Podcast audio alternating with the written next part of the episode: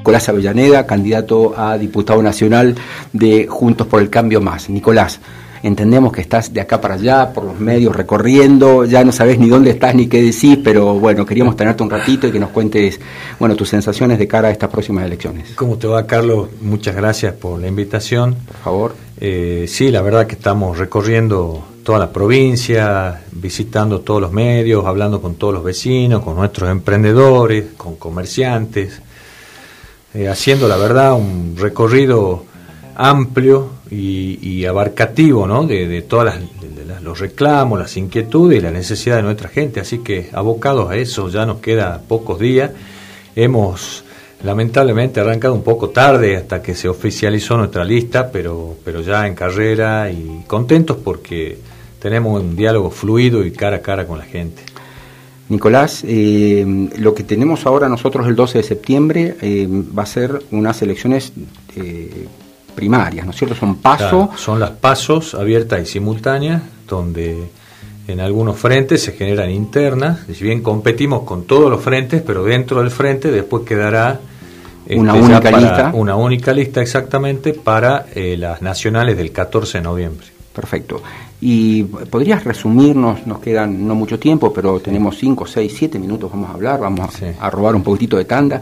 Eh, contanos, eh, ¿qué puede esperar el pueblo salteño? Eh, ¿Qué puede...? Tenemos una perspectiva de un futuro mejor, queremos, queremos preguntarle a la clase política, ¿podemos esperar que las cosas mejoren realmente? ¿Y cuál es tu propuesta puntual?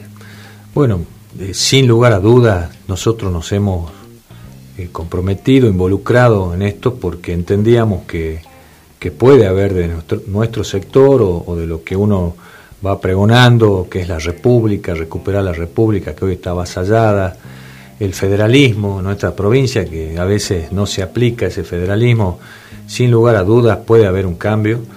Nosotros eh, somos cara nueva en el sentido de que en mi caso es la primera vez que encabezo una lista de candidatos y creemos que también tiene que haber una renovación y un cambio en, el arco político, porque ya la gente eh, en las últimas elecciones provinciales creo que claramente manifestó su disconformidad y eh, ese enojo que tiene con, con el, todo el arco político y de todos muchísimo los partidos. Voto, muchísimo voto en blanco, sí, de hecho, ausentismo. Claro, eso es un enojo generalizado con todos los frentes, con todos los partidos políticos, con los políticos absolutamente en general.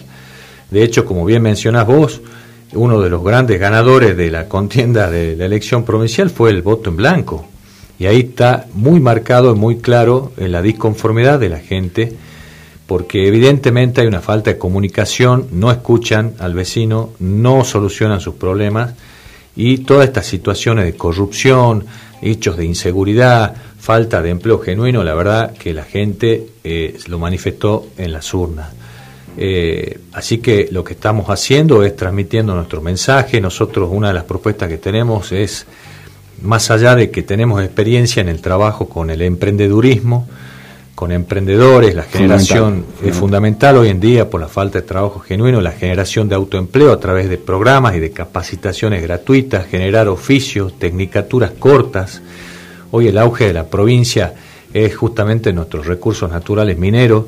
Bueno, hay que buscar justamente la demanda que hay en la zona de acuerdo a las inversiones que se van a ir generando en la zona, ya sea de capitales argentinos o, o internacionales. Para eso hay que obviamente garantizar seguridad jurídica para que vengan a invertir y obviamente eh, reglamentar el tema de que la mayor cantidad de personas o personal que se tome para emplear sean salteños, porque de esa manera vamos a ir bajando gradualmente la desocupación y además tiene que haber un compromiso no solamente del Estado, sino también de las empresas privadas, justamente desde el área de responsabilidad social empresaria.